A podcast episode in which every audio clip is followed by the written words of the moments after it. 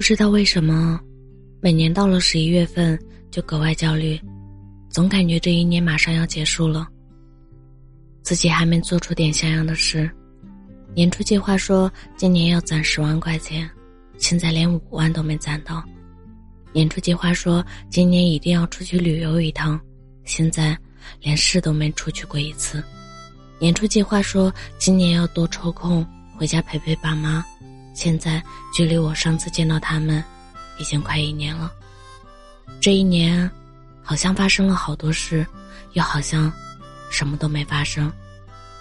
我是个特别容易焦虑的人，总怕自己就是来人间凑数的，担心自己比同龄人差太多，担心自己的父母失望，担心自己终其一生只是一个平凡的人。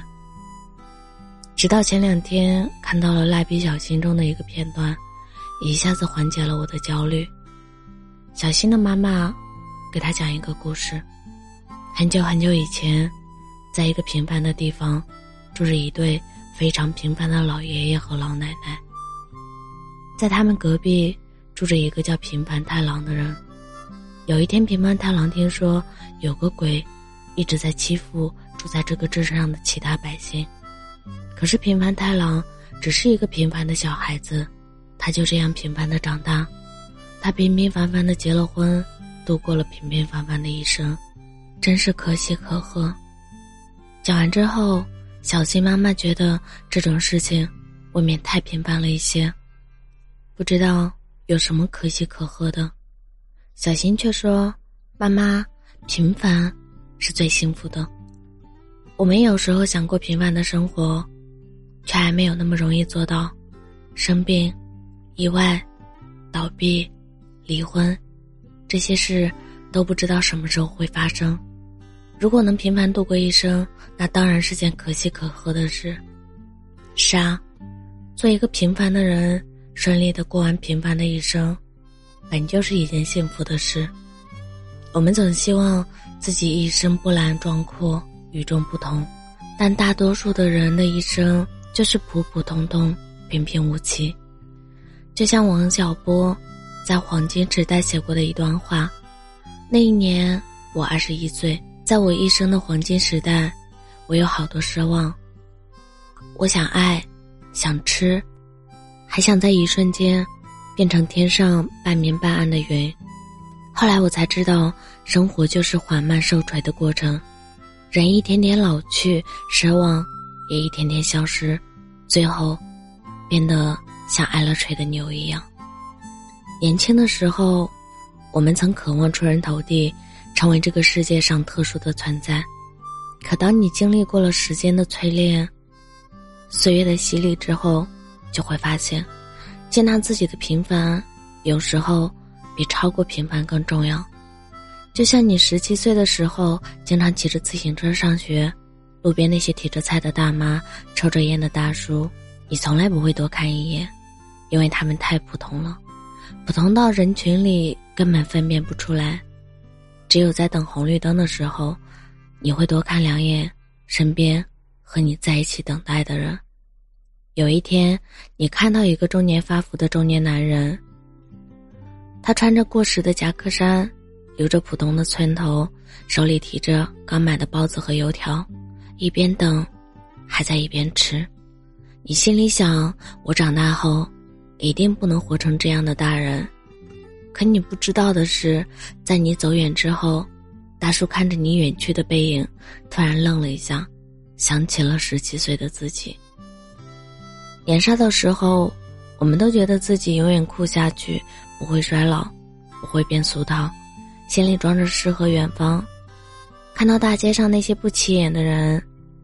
会觉得太平凡、太无趣，发誓要跟他们不同。可是后来的你以优异的成绩考上了重点大学，但还是没能找到一份好工作。工作三年攒的钱还是不够一套房子的首付，没有升职加薪，没有功成名就，甚至连一份简单纯粹的爱情都没有遇到。慢慢的。我们都变成了大街上那些平凡普通的人，慌慌张张、忙忙碌碌的过了一年又一年。人生没有什么起伏，也没有什么高光，仿佛什么都没做一样。曾经想过浪迹走天涯，现在只想要一份稳定的工作。曾经觉得自己独立坚强，无所不能，现在也渴望一个温暖的怀抱。曾经幻想过自己未来熠熠生辉，现在只想平凡的过完一生。我们用尽了全力，却还只能活成普通人的样子。你以为这是堕落，是无奈？其实，这已经是命运的馈赠了。或许每个人都终将走向平凡，或许平凡才是人生唯一的答案。或许，我们真的不需要特别费力的过完这一生。别逞强了，歇一会儿。我是真真，感谢您的收听，晚安。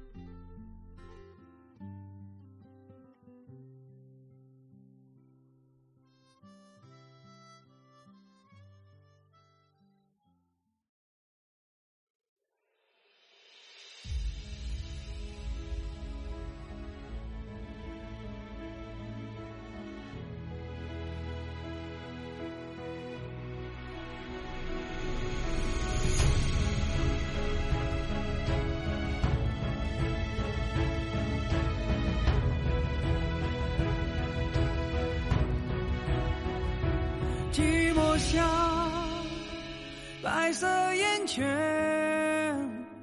伴着夜幕的风滑落我心田。孤独的接受一切，接受那种熟悉陌生的感觉。曾经的我舍不得离别。可是有些人还是说散就散，这么多年，思绪在蔓延，过往徘徊在伤口上撒着盐，一个人的孤单，